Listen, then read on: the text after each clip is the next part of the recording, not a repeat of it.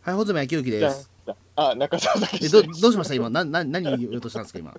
いや、穂積君が自己紹介するときに、バックミュージックをかけようかなと思ったんですけど、よく考えたら名前言うだけだからすぐ終わりますよね。ビックス、何を言い出したのかと思った？ら、なんか、えいや、なぜかというとですね、これから語る話題のことを考えたら、やっぱ自己紹介のときに音楽があった方ー、がいいああー、そう。そういうことね。えええうん、ごめんなさい、それはなんか、えなんか、穂積君、よくわかんない、なんか、うんちく言って、その後、穂積昭之ですって言って。ええ、な、うんちく言うの？なんか、これ、なんか豆知識みたいなこと言った後、穂積昭之でしたって言って。え、急にパッと出てくるの大変ですよね。えなんでもいいから言って。え？え、どうしようかな。う んうん、急に、急に言われても出てこねえぞ。ええ、それこそ、えなんか言って。なんか言ってなんかあるでしょ落語の豆知識とか。え、うん、どうしようかな。えなんか軽く言って。え、ええ、うん。急に、ちょっと事前にそれ決めてほしかったな。ええ、豆知識って出てこねえぞ。ピーターン都市で事前に決めたことだって一回もないじゃない。一回もないいけどさ、えじゃあ、もえ、うじゃあ、じゃあ、じゃあ。じゃあごめんなさい、じゃあ今から言いますか、なんか、ええあ、おお願いします。えー、とあの立川談志師匠のお母さんまだごご存命で100歳近くになってます。じゃんじゃん。じゃじゃじゃじゃんじゃん。はじゃじゃんじゃんじゃん。ちょっと続けてください。あ、あそういうそういうそういうことをやりたかったのね。ええ僕はバックミュージックをつけたいんですよ。細積君の自己紹介に。あなるほど。もう一回行きましょはい。待っう。てそう立川談志のお母さん100歳超えは今ちょっと言えないじゃないですか。えいや、それでいいよ、それでいいよ。もう一えいやじゃあもう一回じゃあちょっとやり聞き直す。はい。よーい、スタート。えっ、と春風亭昇太今の『笑点』の司会の方は実は2代目で初代は関々亭桃太郎というえー方が初代春風亭昇太と名乗っておりました穂積昭之です。すみません、音楽入れるの遅かったね。まあ、そういうことですよ。待ってくれよどんどんそのええあの雑学のネタがなくなってくる、え本当ごめんなさい。あの要は古畑ご古畑ごっこをしたかったんですけど、古畑任三郎ごっこをねえち。ょっとこれね、うん、誰かと共同なんか共同でなんかやるのが大変ですねこれはね、え いや、あの僕あれなんですよ。本当令和になってから、えうんめっちゃ古畑見てるんですよ。はいで、あの最近ピータン通信で、あの古畑任三郎にキャスティングできる怪獣は誰だろうかみたいなの割と最近配信したじゃないですか。そうですねはいええ実はあれ撮ったのはめちゃくちゃ前で。まあ確か去年の11あれ月とか平成どころか去年ですからね。去年撮ったやつをええ。今更流してるからね。あのピータン通信でなんかストックが結構あるので、あの、あのなんていうかね、もういつ流してもいいようなやつは結構後回しにね、されがちだったそうそうそうので、あれ別に時期関係ないテーマだなと思ってずっと後回しにしてたんで、割と配信的に言うと、あのそんなにスパン空いてないんですけど、今回、あのちゃんと古畑の話を。ちゃんと古畑、えでも、あの古畑って言ってももう幅広すぎるんで、えうん今回は古畑任三郎の初期エピソードについて、おー。ってことはもう何回かやっていく伏線になってんのかねこれ あえて言うと、い第1話から第5話ぐらいまでの古畑について 刻むな。えだからあの、第1シーズンが全12話なんですよ。ええ。だから第1シーズンだけで古畑会を3つやれるなと。えなるほど。えーいや、あれなんですよ。いや、別に、まあ、次の回で古畑のファーストシーズンのラストまでやっちゃってもいいんですけど、うん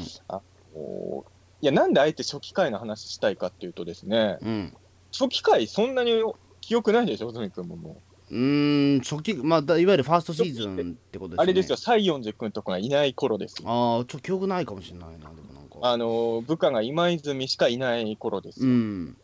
あのね、初期回見るとね、やっぱあの僕らがなんとなくイメージしてる古畑にはまだなって、番組としてまだやっぱちょっと手探りなところがあって、うん。あ古畑ってこういう風に始まったんだって結構ね、逆に新鮮でしたね、初期の古畑は。ええ。ちょっとそれがね、あのーあの、は古畑って最初はこうだったんだよって話をちょっとしたくて、うん。えー今日はちょっと古畑任三郎の初期エピソードについて、えー語ろうと思います。中澤武史でした。えー あそうかそこまで一応続いてたんですねえいや、いいです。別にもう続け なんか、俺ずっと古畑見るえええ古畑見るとね、これ、あの、はい別に、あの、中学生の時に俺、古畑始まったんですけど、あのー俺ね、古畑の音楽がめちゃくちゃ多分好きなんですよ。あまあそのねズンズンズンズンズンズンのやつね、ええうん。まあ、その音楽に限らず全部。あ全部ね、えだって俺、古畑任三郎のサントラ家に3枚あるもん、確か。あそんな出てたんですね当時。アルバムがその後も出てたかどうか知らないけど、とりあえず最初の第1巻から3巻まで俺ちゃんと全部買ったもん、サントラ。へえうんだ大好きで、で、あの、古畑任三郎にかかってる音楽も好きなんだけど、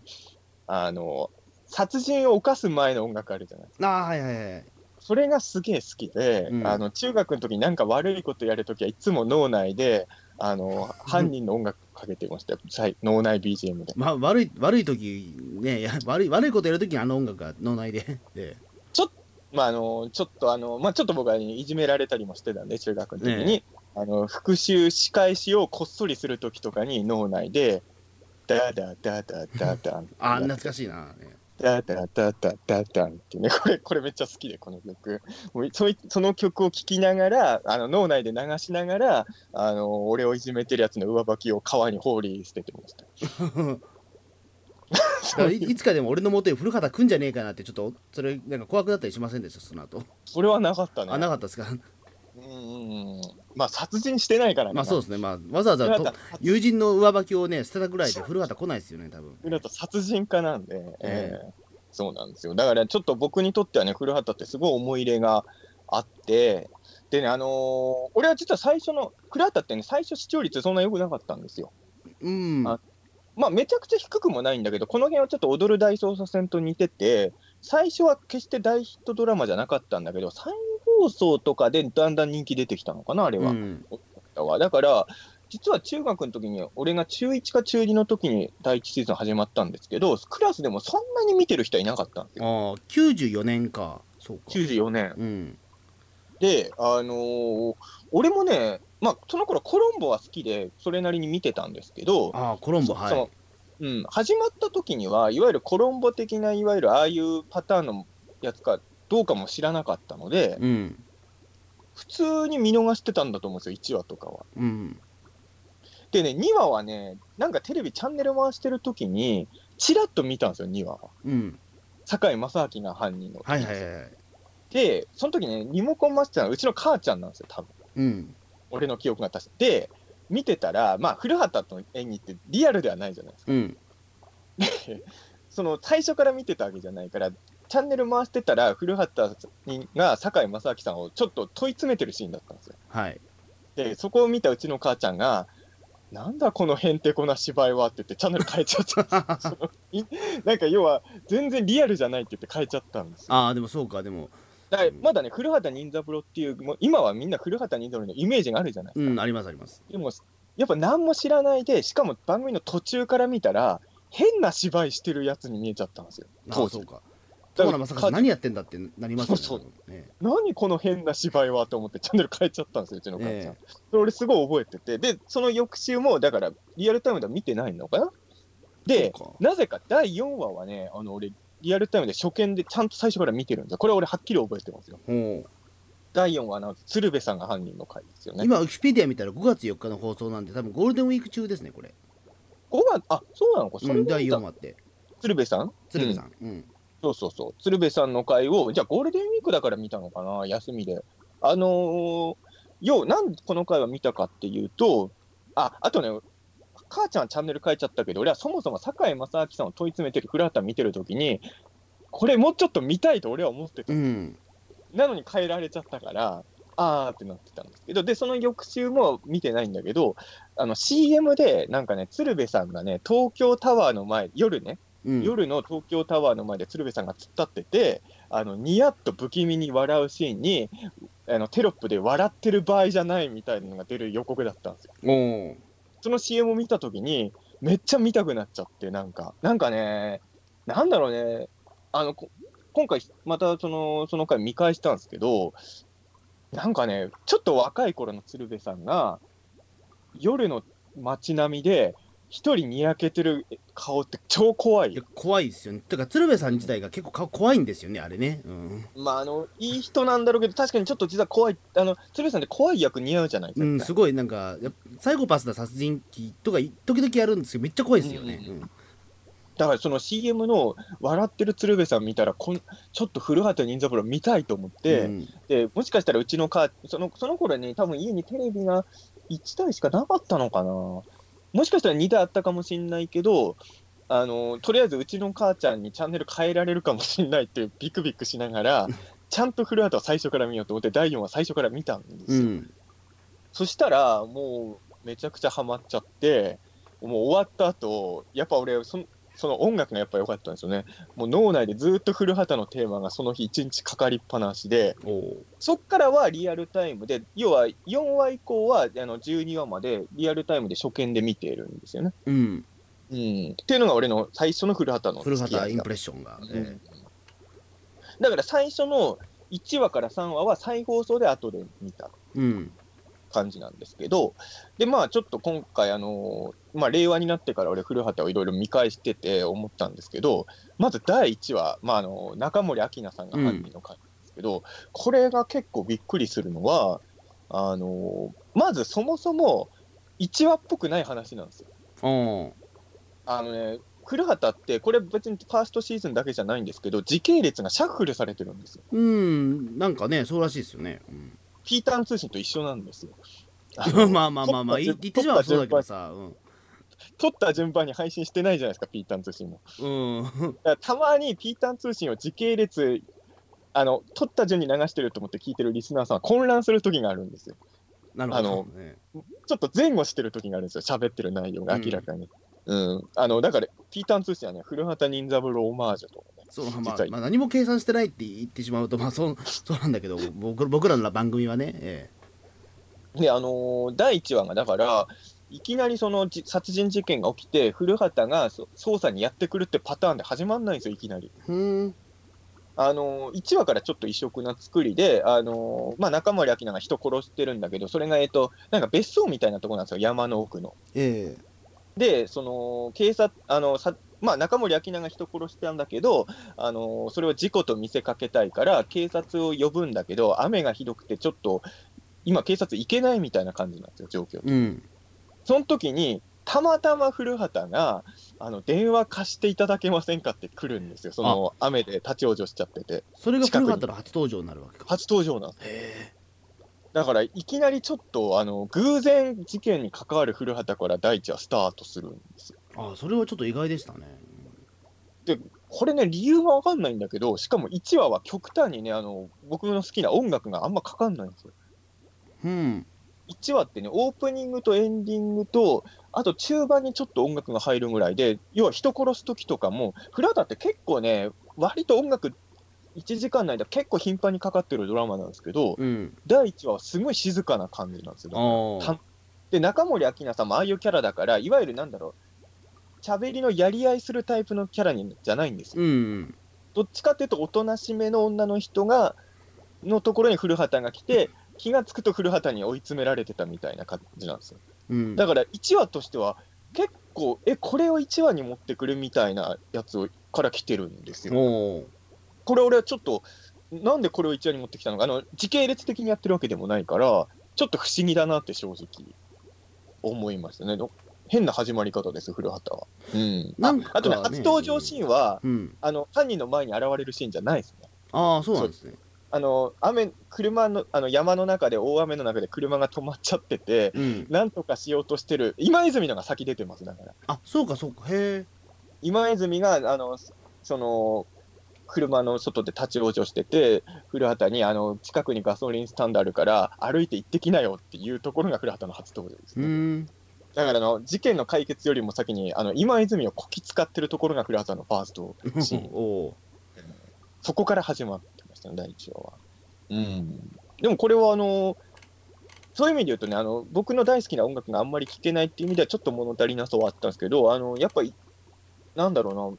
まあ、三谷幸喜さんらしい、あの笑わせるセリフとかもいっぱいあって、はい。あの殺された人のメモ帳があって、はいで殺された日に誰かと会ってるんですけど、その人は全部会う人をイニシャルで書いてたんです。ようん。で、あの、し死んだ日はどうも C って書いてあって、うん。で、C の頭文字。あの、ちなみに中森明菜が演じてる役は、あの、小石川ちなみっていう、要は、ちなみの C なんですけど、うん。で、こい、まあ犯人はやっぱりちょっとごまかしたいわけじゃないですか。はいはい。だから C から始まる名前って何ですかねとか言ったら、小石川ちなみが、茶とかですかね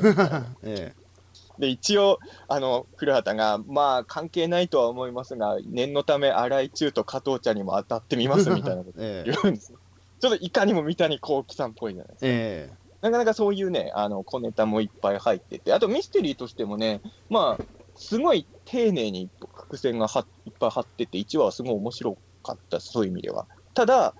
あんま古畑っぽくないエピソードなんですよ、とにかく第1話は。で、すごい古畑任三郎のスタンダードっぽい1話だなと思ったのは、次の回の堺正明さんの。うんえーこれが1話でもいいんじゃないかなっていう話でした。なるほどっていうか、あのね、多分この話がね、古畑と今泉のほぼ初対面みたいなエピソードっぽいんですよ、どうも見てると。古畑が今泉に名前聞くシーンあるのよ、この回。うんだから、あの第1話だと、もういきなり古畑が普通に今泉君って言ってるんだけど、第2話を見たら、君、名前なんだっけっていうところから始まってるんですよ。ああそうか。それは確かにちょっとと作り方としてはそうですね、うん。だから、まあ、今でこそね、古畑は時系列順にやってないって俺も知ってるけど、うん。うんリアルタイムで見てる人はちょっと混乱したかもしれない、そうですね。あれじゃあ前回の話はな何だったんだろうってことになりますよね、でもこの第2回からはあのいわゆるおなじみの音楽もいっぱいかかるしあの堺正明さんってすごいんだねやっぱね。あのはい。めっちゃ引き込まれました堺正明さんに。おおあの歌舞伎役者役なんですけど、ーうん。まず歌舞伎みたいなもんってさ意外とその素人がやったら嘘くさくなるじゃないですか、うんそうですね。それは本当にできないですよね。堺本職じゃない人がいるわえうん、もちろん堺さんって歌舞伎役者じゃないんだけど堺さんが歌舞伎やってるシーン見てても少なくとも俺は違和感感じえなかった。あすげえな。さすがちょっとミスター隠し芸そう。でやっぱすごい人なんだと俺 そうはですよね。古畑見てお改めて思いましたけどね。うん。で、これがね、まあ、すごいいい回で、あの、まあ、やっぱり酒井さんだと中森明菜さんの時と違って、やっぱ古畑の攻めに対して反撃するキャラになるんで、うんあそうか。やっぱりバトル感が1話より全然出るんですよ。うん。で、個人的な好みとして、やっぱり古畑と犯人のバトルが見たいから、うんうん、よよかったし、なんか知んないけど、古畑ね、堺正明さんと、まあ、あとこう、あのーわ一期で言うと、小堺一樹さんの時もそうなんだけど、ファーストシーズンだとね、堺さんと小堺さんの時だけ、古畑やたら意地悪なんですよ。うんなんか攻め方がやらしいのよ、堺さんの時は。なんかめっちゃいやらしい罠を仕掛けるんですよ、堺さん相手の時は。それがなんかね、良かったですね、第2話は。で、第3話が小手川優子さん。うんこれはあの最初の5話のうちではもしかすると一番好きかもしれない回ですね、小手川さん。あの心理学者の精神科医だったかな？やああはいはいえやってて、これもね、3話にしてはちょっと早めのエピソードかなと思ったんだけど、小手川優子が古畑の精神分析とかするんですよ。えほうほうほで、古畑のその周りくどい喋り方とか、あのー犯人だと思ってる人の追い詰め方とかをいちいち指摘するんですよ。でもそういうなんかね強敵キャラはそんなそまあ、3話とかに持ってきちゃうんだって気はしますね確かに、ウルトラマンメビウスの3話でバードンが来たみたいな。うん、まあバードンはあんま強くなかったですからねメビウスの3話。でバードンって思ったんですけどね、当時はね。うん。メビウスのバードン意外とあっさりやられちゃいましたそうそうそう。うんこうまあ、あのー、2話と3話はだからね、俺からすると一番フラのスタンダードっぽい話でした。あの、割と俺ね、俺の好みなんですけど、あの、まあこれコロンボもそうなんですけど、最初か、あのー最初に殺人事件をある程度じっくり描いて、うんその後に古畑が入ってくるってパターンが僕は好きなんですよ。うん特にコロンボと比べて古畑は、割と最初から出てくる回が多いじゃないですか。うんなんかたまたま事件現場いるパターンが多いでしょ？えでも、いや、まあ、ご都合主義とかそういうのはこの際いいんだけどさ、あのー俺、ココロンボ初めて見たとき、すごい覚えてるんだけど、まあ、当時小学生だったから、そういう番組があるってこと知らなかったっていうのがあるんだけど、30分ぐらい主役出てこないんじゃないですかえ。うん俺、なんかそれに、なんか心惹かれたんですよね。なんか、その主役を引っ張る快感というか、引っ張って出てくる主役を見る気持ちよさっていうのをコロンボで僕は覚えちゃったんですよ、小学生の時に。うん。で古畑もそのパターンであってほしいから、あのまあ、古畑はコロンボより尺も短いからしょうがないんだけど、できればあの犯人が人を殺してトリックを完了するまでに78分はかけてほしいんです。なあはいはいはい。俺のこ好みね。うん。できればえあの最初の CM 入るギリギリまで犯人のシーンで古畑が出てきたところで1回目の CM ぐらいが僕はベストだと思うんですけど、あのーそういう意味で言うとこの第2話と第3話は割と殺人に10分ぐらい時間かけてその後古畑出るっていうパターンなんででうん対決がそこから始まるって感じなんで、僕の好きなパターンでしたね。えーでその後が、えー殺しのファックス鶴瓶さんの犯人の回なんですけど、これはあの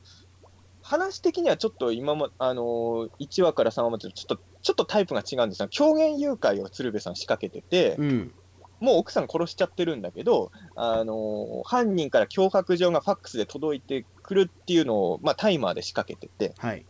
それで、まあ、鶴瓶さんが振り回されてるように見せて、実は犯人っていう話なんで、ちょっと作りが違う感じなんですよ。うん。でもこれもあのーさっきみたいにちょっと怖い鶴瓶さんとかも見えて、僕はすごい好きで。うん。で、その後が、まあ、あの第5話が、あのー将棋の棋士役で、あのーえー坂東康介さんが、はい。そっかなかなか渋いところそうですよね。だここまでがもう僕のもう初期の古畑。第5話までね、うん、そうなんですけど、まあ、どの話も面白かったんですけど、あの今と違うなと思うところはいくつかあったんですけど、一番びっくりしたのはやっぱ今泉ですね。はいはい今泉がね、普通の刑事なんですよ。ああそうなんですねあの今泉って正直やばいキャラじゃない。うんでもね、少なくとも1話から5話まで見てると、まあ特に4話ぐらいまで見てると、すごい真っ当な刑事ですよ。ほあの優秀ではないけど、ちゃんと事件現場でし調べて、必要な情報も古畑に伝えてるし、あのー気候も目立たないですよ、全然。う ええ。うん、だからど、どの辺からあんなに今泉は気候が目立つキャラになってったのかなっていうのを、ちょっとね、これからまた見返していこうという感じですけどね。そうか、えーまあでもそうですよ。初期まあまあ船方に限らず結構初期ってまあまだそのキャラクターが固まってないっていう時期でもあるからだと思うんですけど、うん、そういう意味でね、古畑は多分古畑は最初から固まってたんだと思うね。うん。あの今泉君は、あのー最初はもっと普通の刑事で、だから、まあ、なんていうんですかね、対比で、普通の刑事がいるから、い古畑の変人っぽさが目目立つじゃないですか。うんそういうために今泉って多分最初はいたんだと思うんですけど、だんだん話が進むにつれて、今泉の方が古畑よりやばいみたいに。えあの第4話のあのあの鶴瓶さんが犯人の時とかも、あのゆまあ、奥さんが誘拐されたって鶴瓶さんが狂言で仕掛けてるわけじゃないですえか。はい。で、これ殺人事件じゃないんだけど、念のため、なぜか殺人家の古畑も一応いるっていう設定なんですよ、その回は。だその回は、あの仕切ってるのは、あの権藤、権藤一茶なんですよ。ええ。っと、なんて役だったっけな、まあ、カニ丸警部とかいう人が仕切ってるんですよ、誘拐は。えあで古畑はあくまでもオブサーバーみたいな感じでいるだけそういうことか。なんですけど、はいはい。うん。うん、で、その時もあの誘拐事件の真っ最中なのに、古畑があのその前にパフェ食べて、うん。甘すぎたから、辛い明太子スパゲティを食べたいから注文してくれって今泉に頼んでるんですよ、ホテルの。うん、味覚がもうぐちゃぐちゃですねそうなっちゃうとね。で、誘拐事件とかでみんながあたふたしてる中に、あのまあ、今泉自分の分も頼んでたんで、2人でパスタ食ってるんですけど、うんあのそこ見られた時に、古畑は全然平気そうなんだけど、今泉は事件現場でパスタ食ってることに対して、ちょっと申し訳なさがまだあるんです。うん後期の今泉だったら、もう一番はしゃぐじゃないですか。まあそうですねなんかそのイメージはありますねだからまだ常識人なんですよ、そうか初期の。あとびっくりしたのは、堺正明さんが犯人の会の時点で、向島さんがもういるってことですね。ああはいはいはい東国原でした、うんあの。名前をなかなか覚えてもらえてなかった刑事さんが、古畑との絡み全然ないんですけど、一応いますね、最初のそあそうなんだ。へえ。あこんな初期からこの人いたんだと思って。うん、だ多分今泉も最初そんな目立つキャラの予定じゃなかったし、向島さんとかもそうなんだけどだっ、たんでしょうね。うん、古畑が進むにつれて、その辺のキャラクターの役がどんどん膨らんでったんですよね。そっかそっか。だからその古畑はあんま変わんないけど、周りはどんどん変わってった。うんあそじゃあやっぱりだそういう意味で言うと、まあ、ファーストシーズンってまだそのまあまだまあその手探り感ではないけどある程度まあその徐々にやっぱ変わってくる片鱗みたいなのがだんだん見えてくるみたいなうん感じなんですね。ただ、手探り感もある一方で、やっぱり最初が一番やりたいことを込めてんのかなって思いもあって、うんああもちろん矛盾とかもいっぱいあるんだと思うんですけど、ミステリーとしての丁寧さとかは正直、セカンドシーズンとかサードシーズンよりあるかもしれない。うんすごい伏線とかが、あのまあ、僕一応フレーター全部見てますけど、あの初期の頃はかなり丁寧だし、どこで犯人だって疑ったかとかもちゃんと全部説明してるし、うん、やっぱ初期はなんか、やり、あとね、初期の回の特徴的なのは、あの後半もそうでもないけど、初期の回っていうのは、犯人の、古畑の時ってさ、誰が犯人役やるかっていうところだけ注目されがちだけど、うん。犯人が何の仕事をしてるかっていうのが、ファーストシーズンはすごい強調してる気がしたな。ああコロンボもそうだったじゃないですか、相手が何の仕事、仕事は確かに重要な要素でしたね。うん、正直、その後半になってくると、この人の仕事、別にこれじゃなくてもいいよなっていう回が結構あるんだけど、初期の古畑は、ミステリー作家と戦うんだとか、将棋の棋士と、だって、将棋の棋士とかって絶対犯人としては強そうじゃない、うんどう考えても。なんかそういう、なんだろう、推理作家とか将棋の棋士とか精神科医とか、いかにも職業的に標的っぽい仕事の人揃えてますよね、最初の頃の古畑、意外と。そだから多分だからそこは役役者基準じゃなくてあくまでもその先に多分脚本が上がっていてそこではめ込んでいくそのまあや役者さんは後で決め込んでるみたいなとあこあるんでもね、そうは違うっぽいっすよ。違うんですかそれって？あのね、まあ、古畑に限らず、三谷さんはやっぱり当て書きの人らしいかあじゃあら、羽が最初がじゃあやっぱり堺正明さんで行きたいとか鶴瓶さんで行きたいとかからみたいなことをなんかで、うん、聞いたことがあるかな。うん、そっか。じゃあまあある程度ではその堺正明にもやっぱ歌舞伎役者やらせた方が面白いみたいなことがあったんでしょうかね計算いや、がでもね、そうですね、そういう意味で言うと、本当、堺正明さんはもちろんすごい人って前から知ってたけど、古畑見たら本当すごい人なんだなと。まあ、なんかね、追い詰められ方がね、また、やっぱコメディアンじゃないですか。うんいい追い詰められ方をしますね、ね。あのー人殺すじゃないですか、うんその酒井さんが。で、その殺した人が、どうも懐中、その人が持ってたその懐中電灯があの見つからないって古畑が言うんですよ。うんで、懐中電灯があれば、そこが殺害現場かもしれないみたいなことを言って、堺正明が自分の楽屋で懐中電灯を探すんですけど、見つからないんですよ。うんで、そこに古畑が来て、あのなんか歌舞伎のチケット取ってもらえませんかみたいな、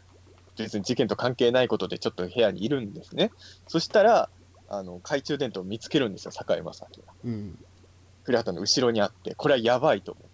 なんとかしてあの懐中電灯隠さなきゃってなるときに、まあこれは三谷その脚本の力と堺さんの芝居の合わせ技ですけど、懐中電灯回収しようとするけど、やっぱ古畑の目の動きのも位置的にちょっと無無理なんですね、自然に懐中電灯取りに行くのが。で、堺正明何するかと思ったら、せんべいでも食べましょうか的にせんべいの袋を開け出すんですよ。あられか。あられの袋を開け出すんですよ。うんで、わざとあられを散乱させるんですよ。開けるとき、バーってやって。それで、あの、あられを回収するついでに懐中電灯を回収するんですけど、ほなるほどこれ結構お芝居としては難しくないですか、難しそうですねうん酒井さんはね、天才で、自然にあられをばらまきます。自然にあられをばらまく演技なんてちょっとねいややっぱり技巧者じゃないと無理だよなそれやっぱり全然不自然じゃなかったですよ。ああ、本当に事故ったんだと思いましたよ、見てて。へああ、すごいな、酒井正明さんは、と思って。ちなみにその懐中電灯自体が古畑の罠なんですけどねえ。うんええそれは持ってきたやつなんですけどね。ええでなかなかやっぱ見応えがあったんでね、ね感じで。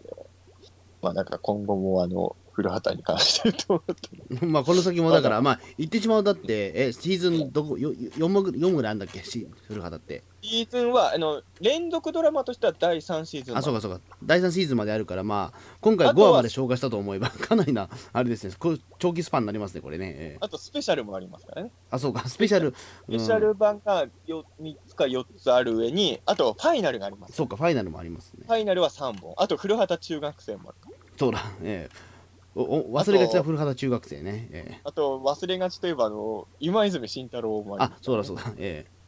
あとね、そう、これは俺、俺、古畑と俺、どの回も何回か見直してんだけど、実は1回だけ、1回しか見てない感があるんですよ。えおなななんですか？これ多分再放送とかやったことあんのかな？あの、実は古畑に総集編あるの知ってます？よ。総集編？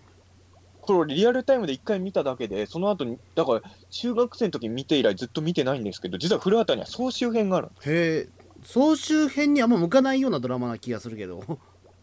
あのー古畑がね、行方不明になるんです。ほで、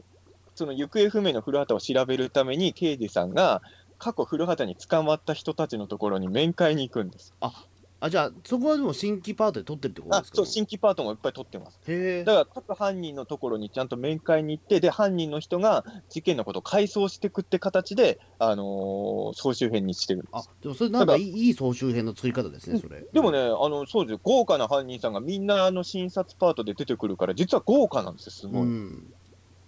でさあの、この回、田村正和さんは診察パート1個もないですよ。あそうかうん、このこの総集編だけ俺ね、あの1回しか見てないんで、久々に見たいなとあ思うんですけど。ーいそのなんていうか今再放送してるところでもうん。やっぱり入ってないですかね総集編。これはね、再放送に基本入れてもらえてない気がするね。DVD とかに入ってたりとかするんですかね？DVD にはなってるあなるほど。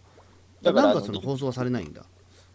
そうだね、再放送とかでこれが選ばれてるのは、まあ、俺が知らないだけで1回ぐらいやってるのかもしれないけど、自分は再他の回は本当にどの回も結構見てるんですけど、こうん。れだけは見た見直したことないんで、久々に見たいなとね、思ってますけどね。いやー、古畑はやっぱ面白いっすよ。え え。そうですね。ちょっとしばらくでもその地上波でもやってないからうん。うん。ちょっと久々に見たくはなりましたけどね古畑フジテレビさんがね、あの古畑と世にも奇妙な物語はバンバン再放送しても視聴率稼げるコンテンツだと思うけどね。世にも奇妙な物語とかも再放送全然やんないっすもんね。あのスペシャル版をね、たまに再放送やるだけで、連ドラ版のなんてのは全然しないですよね。しないっすよね、うん。でも、えっ、と、なんだっけ、なんかの時に、古畑対 SMAP かな、なんか再放送でやっても、その頃やってた普通の新作ドラマより全然視聴率取ったの、なんかニュースになってたよね。ああやっぱりとかコンテンツとしては強いんですね。まあもう古畑 VS スマップも地上波では見れないですからね。うん。見れないのかな。うんまあやっぱりちょっと厳しいんじゃないですかねやっぱ今は。あー。あの、イチローが引退した時とかね、古畑対イチローあ流すのが良かったのに。そうですね。フジテレビはだってね。ね、やった方が良かったと思うんですけど。あのタイミングで流したら絶対視聴、ね、だと思ううん。尾形圭さんが亡くなった時は黒岩、あの古畑の黒岩博士の回流したのにね、ああ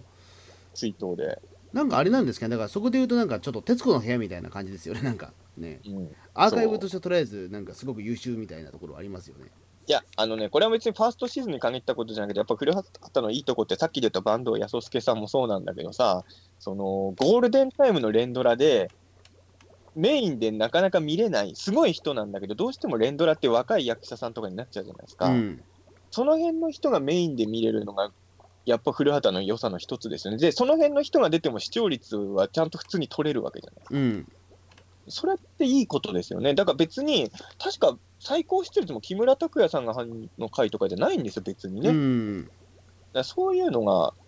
確かね、えーっと、まあ、木村さんが犯人の回ってセカンドシーズンですけど、最高視聴率取ったのは山城慎吾さん。そうそうそうそうえそう、だからさ、これっていいコンテンツじゃないですか？えうんなんか、だからちょっとね、まあまあまあ、もう田村さん、田村さんってもう引退されたって考えていいんですか、うんまあなんか続報はないけど多分まあそんもう引退なんでしょうねもう。えそうか、古畑、いや、俺、古畑任三郎ファイナルって聞いた時も、どうせまたやるんだろうと思ってたけど、本当にファイナルだった。フもうねうん。ァイナル詐欺だと思ってたんだけど、そんなことなかった。まあ古畑中学生がもしねもうちょっと続いてればよかったのかもしれないけど。古畑中学生って、いわゆるさ、近代一少年パターンなんですよ、その、犯人宛ての方だから、あれは。うんうん古畑はやっぱり犯人最初から分かってる方がいいですよね。まあそうですねうんまあなかなかねまあうんねやっぱ田村正和さんとかまあちょっとまあまあまあもちろんもう年齢がもう年齢ですからね、うんやっぱりいや、だからファーストシーズンの頃の田村さんっていくつぐらいだったんだろう。確かに若いは若いんだけど、田村さんってね、あの、見て年齢がなんとか分かないね。かんないんですよ。だからこの前のそのね、えっと、眠り京志郎のそのなんか特別なんかその今年初めにやってたんですけどあの、その時多分まだ40代っていう設定になってたんでもう75歳なんですよ。今。今75歳ってことは94年後だって、えーっと、計算ができ。ちょっと難しい計算ですね。でも。うん、まあ、40代ぐらいか？かな、94うん、年30年前で、ではないんで少なくとも、えうんえだから、えーまあ50 50がいってるのか。50近いのかもしれんでも。50近いのか、ファーストシーズンの時、そうか。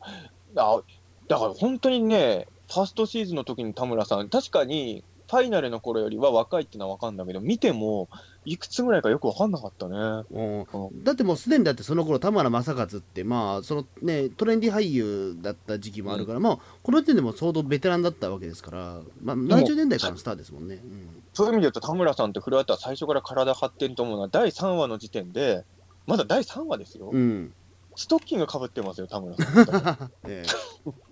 いや、だから、なかなかやっぱ攻めたドラマだったんですよね、やっぱ、ね。そうですね。まあね、田村正和がだってあの演技をやるっていうことを、まあ、僕は逆に言うと、まあそのね、古畑やってた頃って、まあ、小学生